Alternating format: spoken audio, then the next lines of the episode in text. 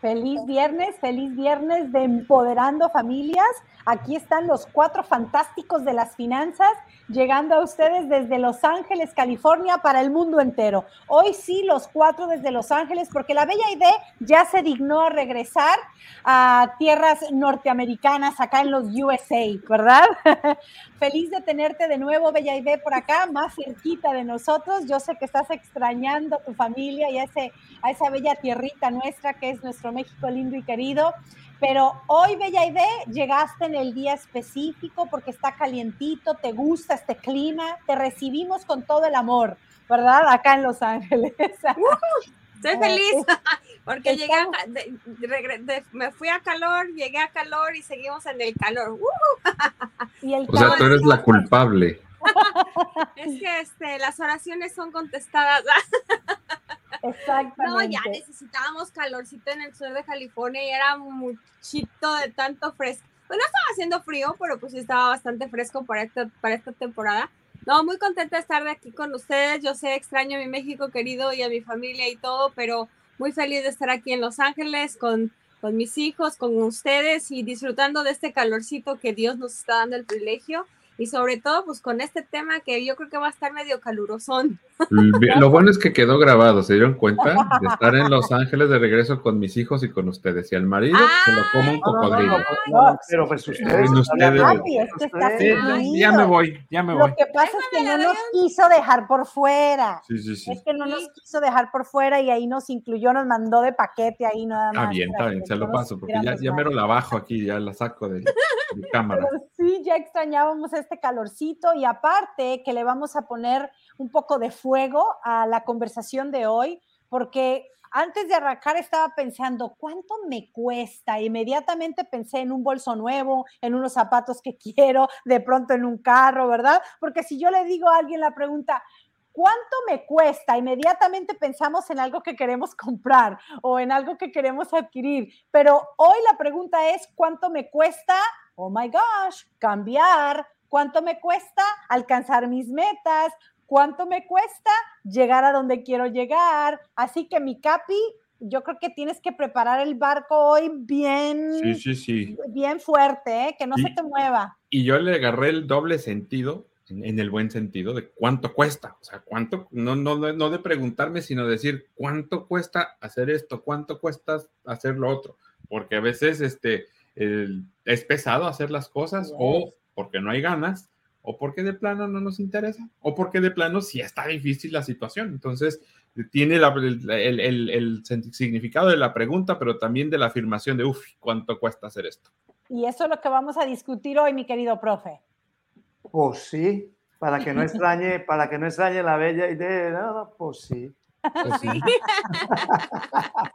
¿No? Como, se dice, como se dice en el, en el querido México, pues sí. Sí. Bueno, perfecto, sí. ¿Cuánto cuesta? ¿Cuánto me cuesta? Esa es la pregunta que nos tenemos que hacer hoy, porque a veces las cosas cuestan cuando realmente sirven. Eh, entonces, eh, creo que es un tema candente con este calor que ya empieza a hacer, me están sudando las manos, me está sudando todo, pero bueno, arranquemos, arranquemos porque el tema está muy bueno. Vamos.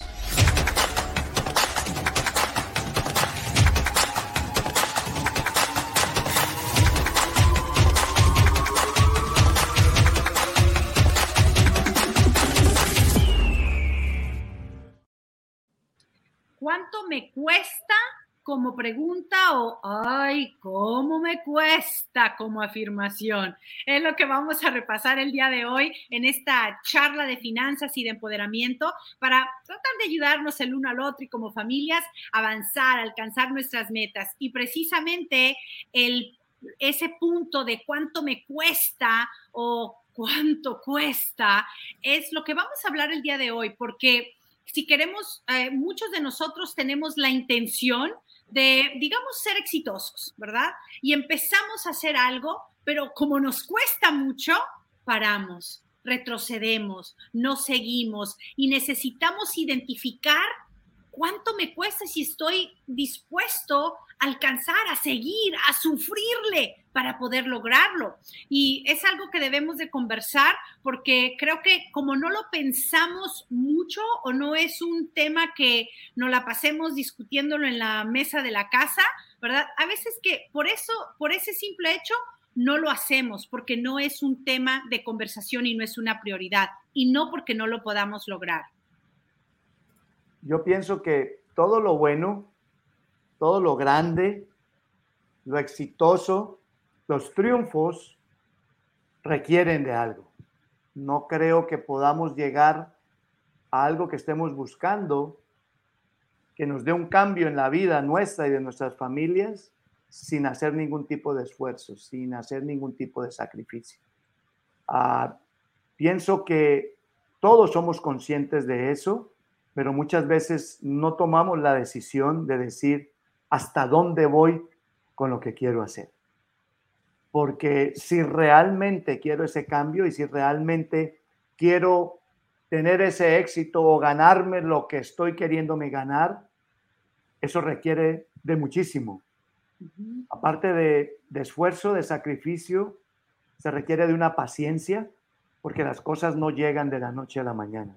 Por más que hoy en día las redes sociales nos hagan creer que de la noche a la mañana te haces millonario, que de la noche a la mañana bajas 20, 30 libras de peso, que de la noche a la mañana las cosas suceden tomándose esto, o comiendo esto, o haciendo esto.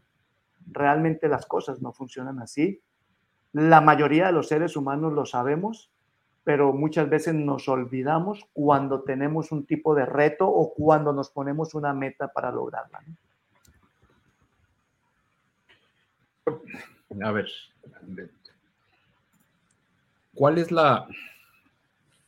El estado natural de nosotros es quererlo todo fácil. O sea, conformidad. Exacto, comodidad, conformidad, que no me cueste, exactamente. Eh, cuando en realidad pensemos en nuestra, nuestra comunidad latina que tuvo que pasar por el cerro, que tuvo que pasar en una cajuela o que tuvo que pasar, viajar desde Colombia, desde Argentina, desde Chile, pasar por todo el continente, llegar aquí, eso requirió mucho esfuerzo, requirió preparación, requirió tiempo, requirió muchísimas cosas. Y llegar aquí y caer en un conformiso de decir, bueno, habrá personas que dicen, no, pues, este, eh, aquí el gobierno me da, me da comida, me ayuda para la renta, esto y lo otro, y uno cae en ese letargo de decir, ya no me voy a esforzar más.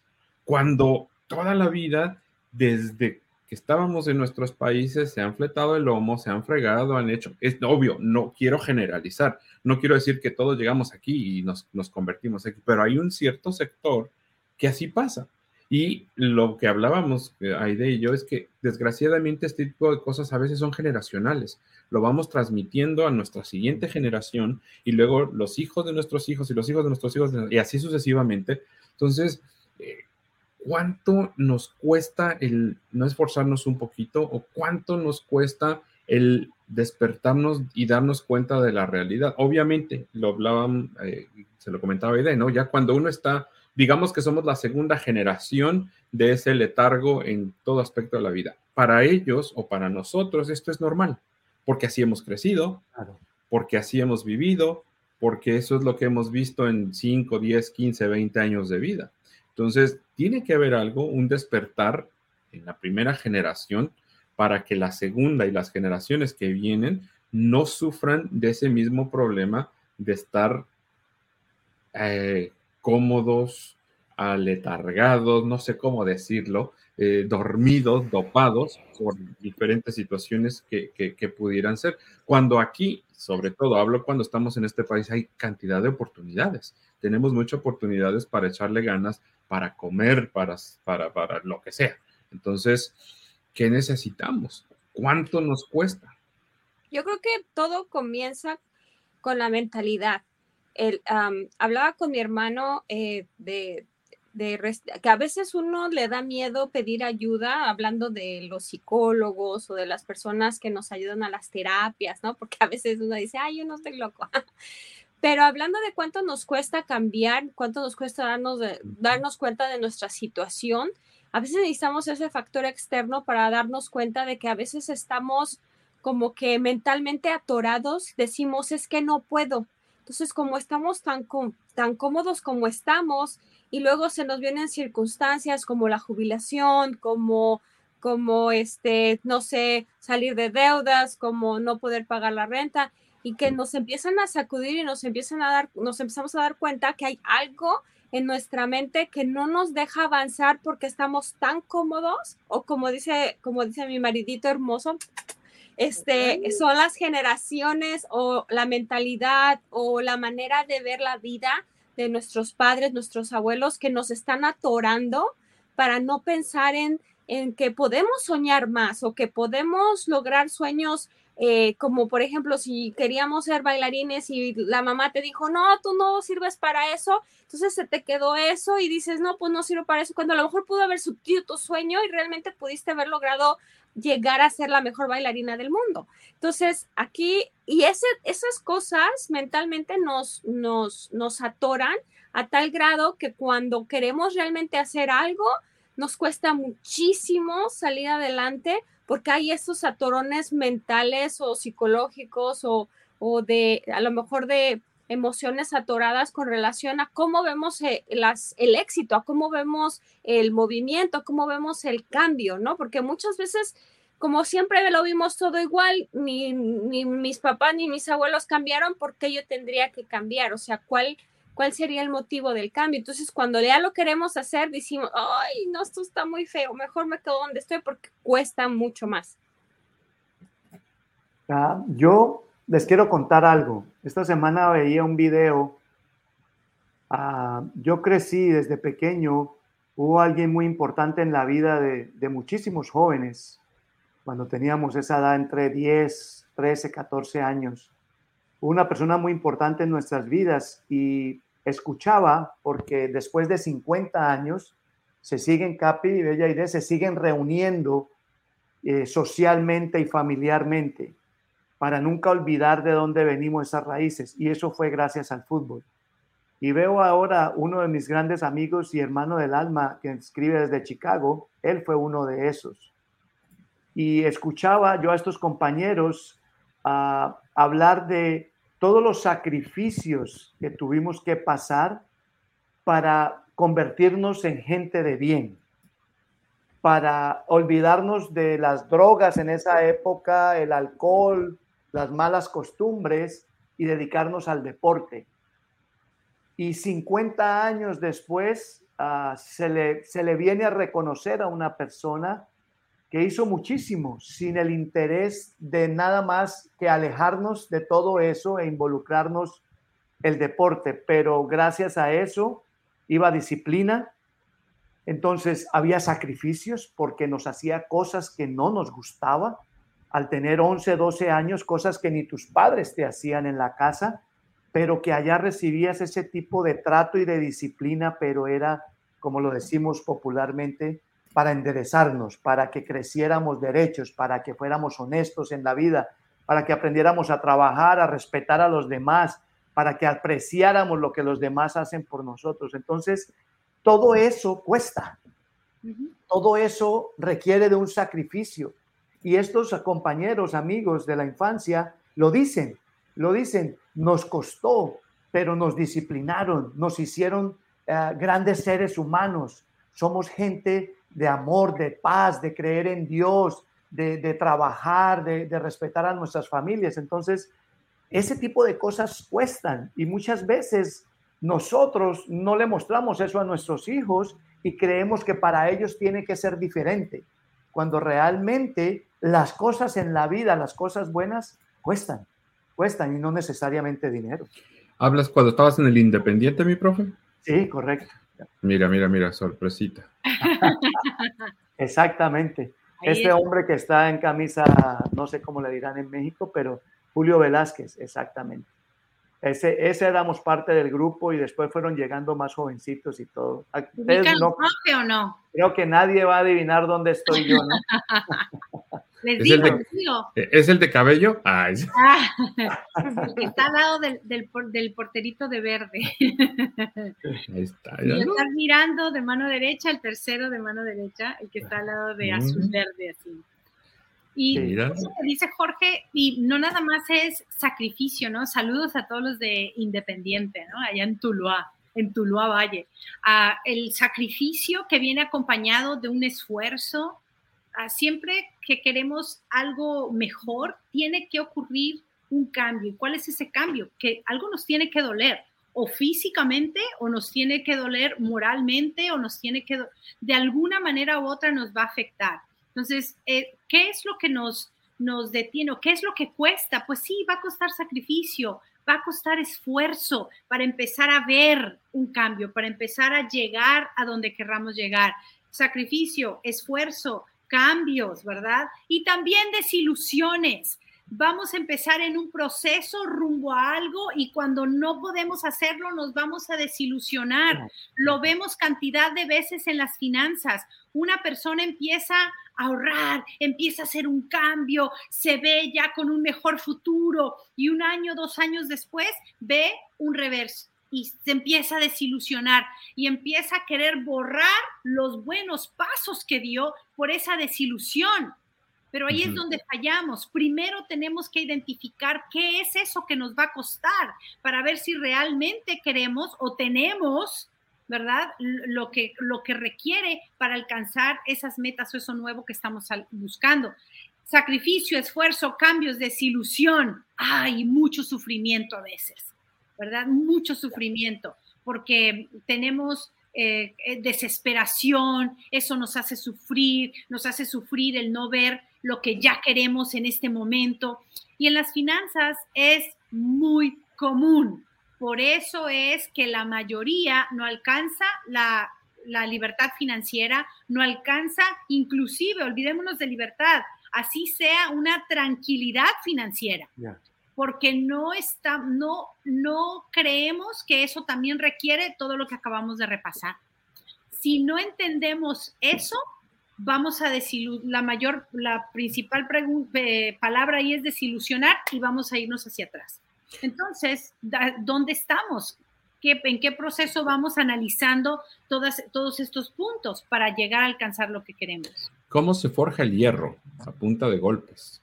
O sea, el, para hacer una espada, este, el, herrero mete el, metal al fuego, sufrimiento, lo saca para golpearlo, lo vuelve a meter al fuego, lo va moldeando con fuego y golpe, fuego y golpe, fuego y golpe.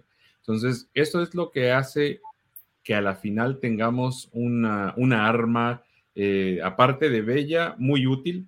Vamos hablando en el tiempo de, cuando se utilizaban este tipo de armas, ¿no? Entonces, es el gran ejemplo para nosotros. estos golpes, este, este sufrimiento, nos va forjando, va forjando nuestro carácter. Pero obviamente de ahí depende nuestra actitud, porque nos puede o hacer amargos, amargados, perdón, o nos puede hacer este, rencorosos, o nos por el lado positivo, nos puede ser mejores personas listos y maduros para enfrentar lo siguiente que viene, porque la vida está lleno de eso, de sufrimientos, ¿no? Es, la, la vida tiene sus altos y bajos. Entonces tenemos que estar preparados por eso y creo que somos preparados a través del sufrimiento.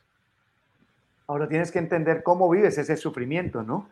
Porque si lo haces parte de tu vida y sabes que es parte de un proceso en donde tú vas a mejorar, en donde tú vas a lograr lo que quieres alcanzar, pero hay que sufrir, lo haces parte de tu vida. O sea, te levantas con una mente sabiendo que cuesta, sabiendo de que, por ejemplo, en otros estados de este país, la gente que maneja en los inviernos, con la nieve que casi te tapa el carro, o sea, para mí eso es de espanto. Para mí eso es pensar hacer una cosa de esas. Digo yo, qué valientes todas estas personas que hacen eso. Por poner un ejemplo, por poner un ejemplo, pero esas personas se tienen que levantar pensando que primero tienen que destapar su carro de toda esa nieve que cayó, después acomodar el carro para que no, no vaya a causar un problema o no vaya a, tener un accidente o vaya a pasar algo grave. Entonces, hay que preparar la mente para esas cosas. A veces nos hacemos muy débiles en la, de, mente. Muchas veces pensamos que todo está en un cheque, eh, todo está en el, en el bolsillo, en la bolsa o en una chequera. Y no, muchas veces tenemos que pensar que todo esto viene de la manera como preparamos la mente. Hay gente que ha hecho grandes cosas en la vida gracias a esa mente y a ese esfuerzo que ha hecho. Hay gente que también ha hecho cosas muy malas en la vida con esa fortaleza de la mente, o sea, por no hablar de, Hitler, por ejemplo, todo lo que hizo el tipo, pero era un líder, un líder del mal, pero, pero era un líder y había una mentalidad y una capacidad de dominio en lo que hacía que es increíble. Ese mismo, eso mismo tenemos que hacerlo nosotros, pero para fortalecer lo que nosotros queremos hacer. Eso mismo tenemos que usar nosotros, esa mente, para cada día saber que no es fácil, que está lleno de sufrimientos, que está lleno de retos, que está lleno de inconvenientes más que problemas y tenemos que luchar para salir adelante, para poder triunfar. Bien, el, problema no es caerse, sino levantarse, no levantarse, ¿no? Ya. te puedes caer 20 mil veces, siempre y cuando te vuelves a parar. La 21 que sigue. Sí, sí, sí. Y mira, Dale, no, dale, dale, no, dale, dale, dale. No, porque pensando en, ese proceso, Los, en, el proceso de la vida es igual, en el proceso del estudio es igual, cuando tú vas a un gimnasio y estás tratando de superar o alcanzar una meta eh, para cambiar tu físico, es igual, ah, en las finanzas, en la vida, en el, en el pasar de una etapa de la niñez tal vez a la juventud, de la juventud a la vejez. O sea, todo en la vida requiere eso. Una de las cosas que, en mi opinión, es lo que hemos visto en este país en especial, creo que hoy ya se está globalizando más, pero en este país en especial existe una necesidad de tratar de hacer las cosas fáciles a todo mundo. Todo, siempre el American Way o el, la, manera de, la manera americana o la manera estadounidense es cómo lo hago más rápido, cómo lo hago más fácil, cómo lo hago más práctico. O en vez de levantar, en vez de abrir el pomo así, solo húndele un botón y se abre. O en vez de dar tres pasos, o no, con la mirada lo haces. En vez de ir a prenderle play a caminar tres pasos, hacerle play a un disco o a un lo que sea. Oye Siri, uh, préndemelo. O sea, todo es facilitar, facilitar, facilitar. Y dentro de esa forma de vida, de que queremos que todo se nos lo facilite, me encanta porque es muy práctico, pero lo hemos adoptado para todo en la vida. Lo hemos adoptado hasta para nuestras metas, le queremos sacar la vuelta a todo, queremos alcanzar el éxito, pero que no me cueste. Queremos que estamos buscando atajos a toda hora. Y por eso es que nos demoramos o porque nunca llegamos y le echamos la culpa al vecino, le echamos la culpa a mi mamá, a mi papá, al hermano, o le echamos la culpa al que no me guió bien, le echamos la culpa a todo el mundo porque es mucho más fácil verlo de esa manera. Muy bueno. Y yo quiero traer eh, una fotografía ahorita. De aquí hay la, oficina de la cual formamos parte hizo un concurso para ir al Dodger Stadium y muchas de las personas que participaron en ese concurso tuvieron que pasar por sacrificios, por esfuerzos, por cambios, por desilusiones, por sufrimientos para alcanzar una meta. Y se ganaron un gran premio que fue ir y acompañar aquí a don Jorge y a doña Azucena. Ay, soy yo ya muy formal, ¿verdad? Al Dodger Stadium, ahí está. Así que si ustedes nos quieren explicar qué está sucediendo por aquí, chicos. no, y sabes que, Capi, ese es un ah, ejemplo perfecto de, del tema del que estamos hablando, porque para, para ir a, todo mundo puede comprar un boleto o quien quiera ir a ver a los Dodgers y apoyar a este equipo, pues puede comprar un boleto, ir o lo que sea, ¿verdad?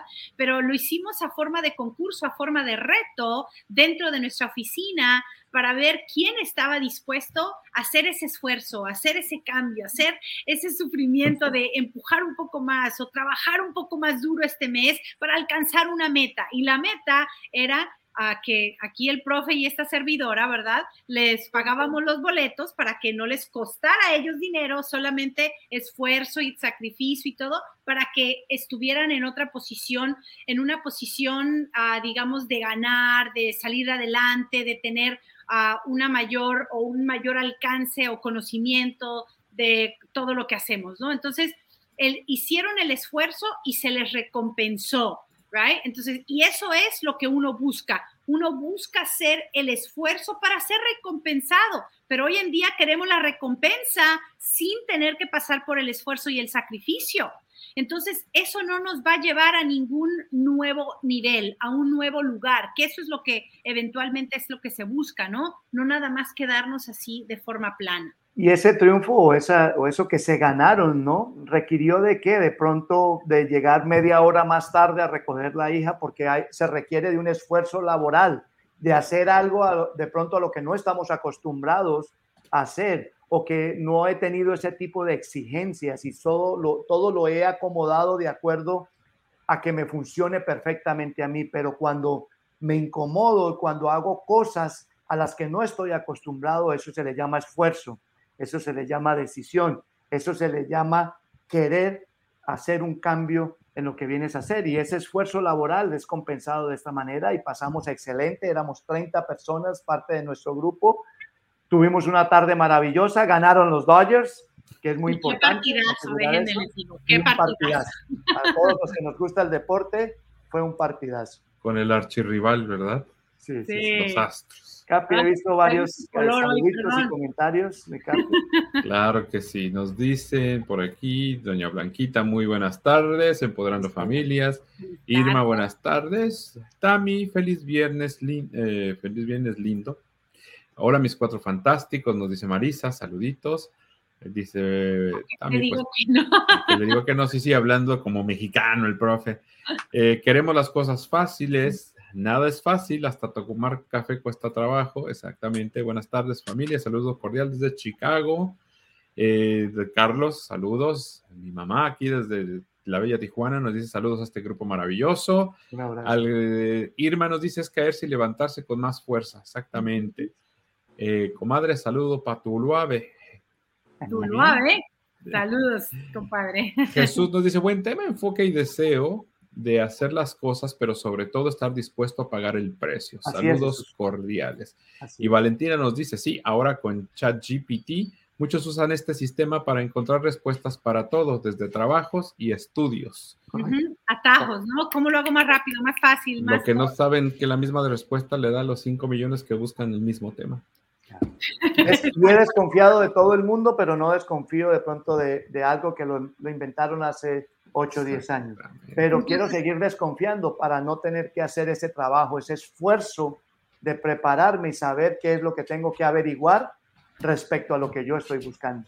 Entonces, hay tres puntos muy importantes para empezar a desarrollar, digamos, esa mentalidad, para no quedarnos, no quedarnos en el, oh, cuánto me cuesta, que me cuesta, qué debemos de hacer, cómo debemos de pensar, qué pasos debemos dar al frente. Hay muchas cosas. El antídoto. El antídoto, ¿verdad? ¿Cuál es ese antídoto? La respuesta, la solución. Entonces, ¿qué hago? ¡Ah! Paciencia. mi querido Solín. Paciencia. Ese, es, ese es uno de los antídotos, ¿verdad? Ante esa manera de, de reaccionar cuando estamos pensando en que nos cuesta demasiado o cuando nos preguntamos cuánto cuesta el hacer esto y lo otro. La paciencia, Bella Idea. ¿O qué tan rápido puedo tenerlo?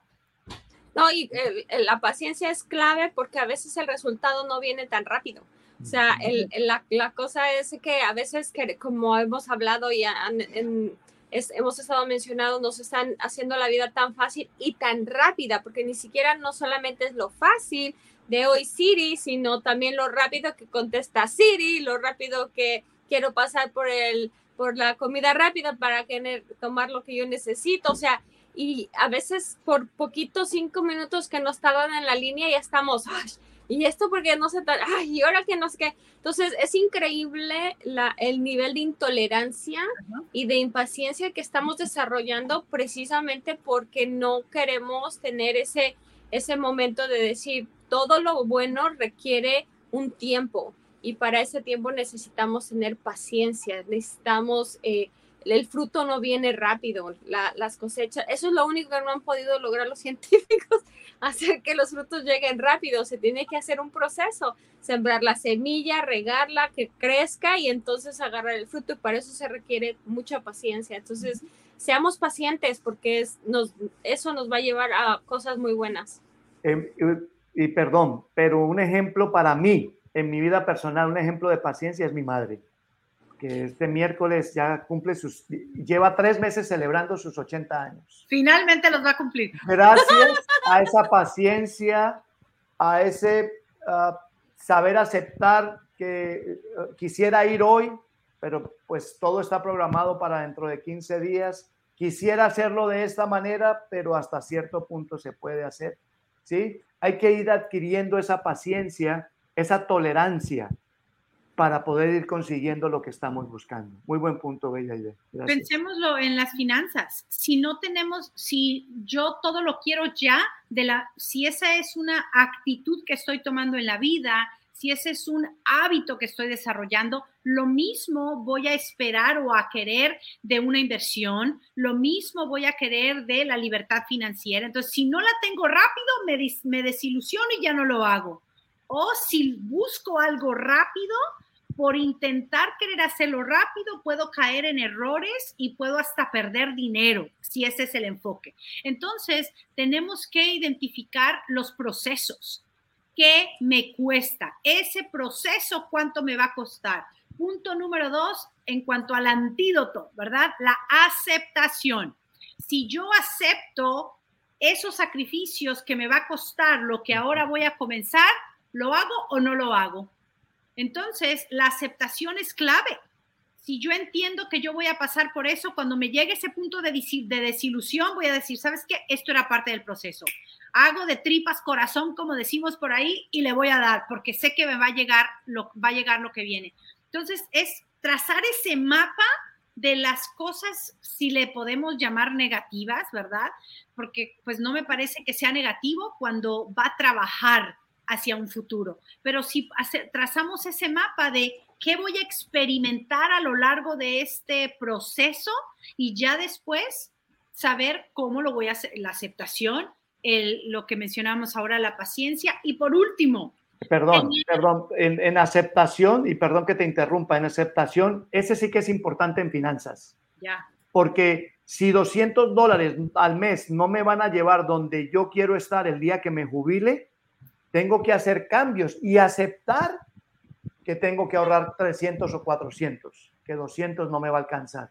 A veces no hacemos ese tipo de sacrificio porque no entendemos o no queremos entender que tenemos que aceptar que nos preparamos mal de algún modo y que con lo que empecé a hacer hace 2, 3, 5, 10 años no me va a alcanzar y que me tengo que poner las pilas. Perdón, pero en finanzas suele suceder tienes, todo el Tienes tiempo. toda la razón, mi profe, porque igual, o sea, si yo no puedo meterle los 300, 400, sé, tengo, necesito tener esa aceptación para saber que esos 200, hasta donde me llegue el tanque. Correcto. O sea, Correcto. porque fue lo que pude, tengo que aceptar que no voy a ser millonario por solo estar colocando 200 dólares. Correcto. Ya, aceptación. Y por último, tener razones claras. Realmente, ¿por qué lo quieres hacer? Si tú tienes claro el por qué, por qué quieres luchar, por qué quieres alcanzar esa meta, por qué quieres ah, ser financieramente libre, por qué quieres estar establecido financieramente, ¿qué, ¿eso qué te va a dar? Eso te va a dar tranquilidad, eso te va a dar felicidad con tu familia, eso te va a dar más tiempo para pasar con tus seres queridos. ¿Cuál es esa razón? Si nosotros tenemos nuestras razones claras, Bella Idea, puede ser no más fácil, pero sí más simple de vivir el proceso. Yo creo que las razones claras nos ayudan a trazar el mapa. Es que si nosotros vemos un mapa, vamos a ver en el mapa que hay lugares donde descansar, hay lugares que van a ser subidas, hay lugares que van a ser bajadas. Cuando hacemos un viaje en carretera y vemos, bueno, los mapas antiguos, porque ahora ya, ya nos llevan, ¿no? ya nos llevan. Pero aún eso nos dice si hay tráfico, si hay accidentes, si hay esto, si hay el otro. Al final del día, eh, tener razones claras va a ser ese mapa que yo sé que voy a enfrentarme por circunstancias que a lo mejor no quiero, pero tengo que vivir, ¿no? O sea, cambiar mi mentalidad, ahorrar más, hacer cambios que a lo mejor no quiero, pero cuando tengo mis razones y mi mapa claro, es mucho más fácil eh, eh, navegar ese camino, o sea, aceptarle las circunstancias, aceptar que va a haber nieve, aceptar que va a estar muy caliente, aceptar que, ¿no? Y tener esa valentía de cruzar ese camino porque sé que a donde voy a llegar es a donde yo quiero estar. El problema es que muchas veces ni sabemos a dónde queremos llegar, ni sabemos a dónde queremos estar y eso nos cuesta mucho más trabajo y por eso vienen lo que, los puntos que hablábamos al principio, la desilusión, el desánimo, ya no queremos hacer nada porque no hay un no hay una meta clara, no hay un propósito claro. Y yo creo sinceramente que no que es si hablamos del, del tiempo en cuanto a edad, pero yo creo que no importa la edad mientras uno quiera comenzar a cambiar y a tener esas metas claras, esos propósitos claros, uno lo puede hacer en cualquier tiempo. Y menciono eso porque muchas personas que me he topado que han escuchado nuestro programa me dicen, ay, es que me hubiera gustado escuchar eso cuando estuviera más joven, ay, me hubiera gustado hacer esas decisiones. La realidad es que eh, yo le comentaba a uno de mis hermanos, le dije, mira, le dije, yo cambié de carrera, tú puedes cambiar de carrera, o sea, a los cuarenta y tantos años yo cambié de carrera, ¿no? Entonces, la idea es querer realmente tener una razón clara, una meta clara para poder cruzar esa eh, y navegar en ese mapa para llegar a nuestro destino. Pienso que los tiempos del Señor son sabios, ¿no? eso, eso, con, nada, o sea, que nunca es tarde para nada. No. Siempre, mientras Él nos permita estar en la tierra, creo que es, es, es crear esa razón clara. Y, y, y yo sé quién, Capi, ¿tú sabes quién tuvo una razón clara para hacer un cambio en la selección mexicana o no?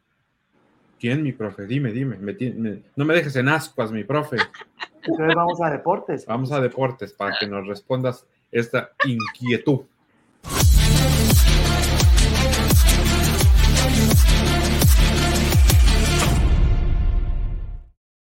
Bueno, no sé cómo le digan en México. Se amarró el cinturón, se puso los pantalones, pero por fin un presidente, no de la República, sino un presidente de la Federación Mexicana de Fútbol,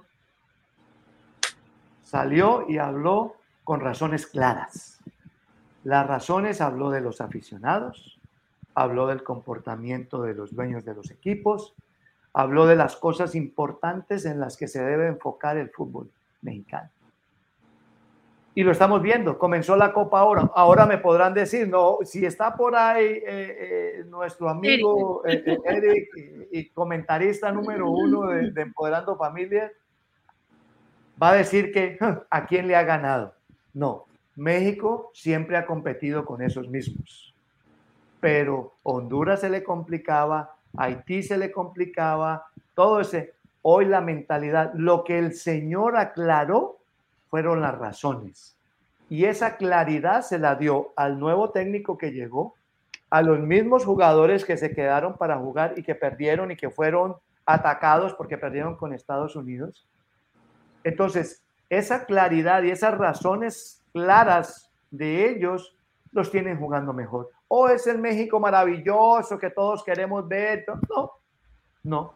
Pero si tenemos paciencia, y si sabemos que todo requiere, para llegar arriba, hay que caer y empezar desde abajo y empezar a construir algo positivo, creo que con buenos ojos hay que ver este inicio de México en la Copa Oro.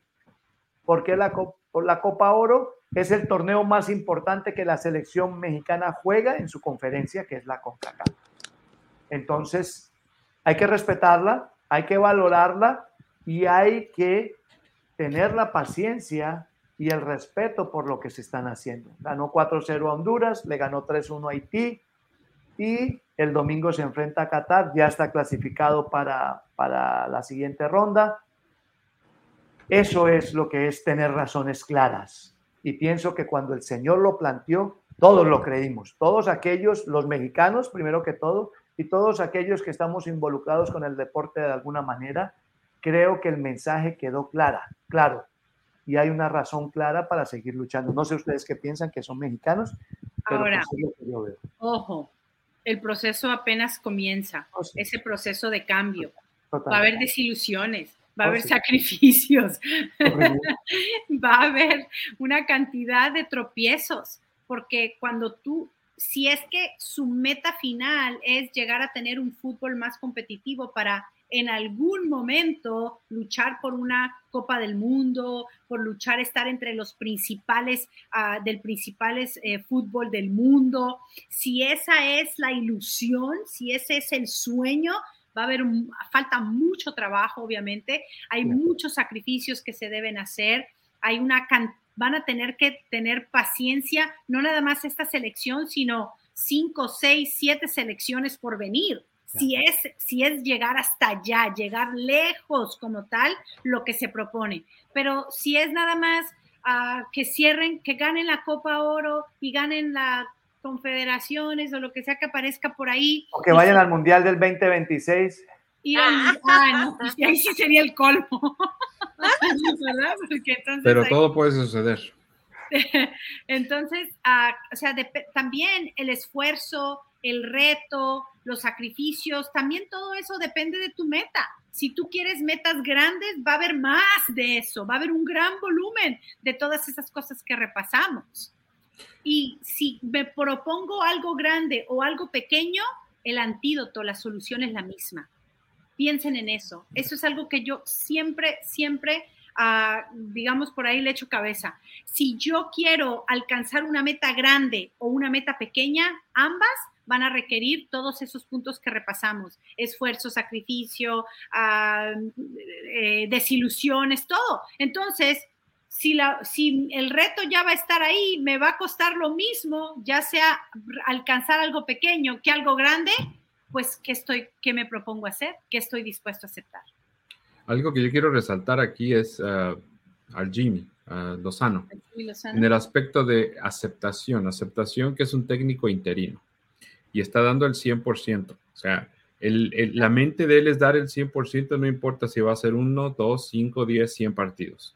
Entonces, él ya tiene eso en mente. Mi, mi trabajo aquí es por un tiempo determinado, ah, con, con, posiblemente se pudiera extender, pero él está dando el 100 por ese uno, dos, cinco o 100 partidos que él tenga a su cargo. Y eso es algo que nosotros necesitamos aprenderle, ¿no? O sea, aún así sea un proceso corto, cualquiera que sea, tenemos que entregarnos al 100% y dar el 100% porque ese proceso pueda, pueda extenderse gracias al trabajo y a los resultados que estamos realizando. Es que tu entrega y el proceso que hagas es el que te va a llevar a alcanzar lo que estás buscando. Claro. No el simple título que te dieron o, eh, la, la, oportunidad que te están dando. ¿Eh? Chicos, nos fuimos, se nos alargó. Ah, hablar de México y de metas y de todo eso. Nos encanta, muy bueno. Nos dan el mero mole. Nos dan nuestro bueno, felices de poder compartir con ustedes nuevamente aquí en Empoderando Familias. Vienen cosas fantásticas, vienen cosas muy interesantes en los próximos meses de Empoderando Familias. Así que uh, visiten nuestras, uh, nuestras diferentes plataformas, esténse en contacto, que nos vamos a ver muy pronto por ahí. Esté pendiente, nos vemos, que pasen una feliz tarde. Bye bye.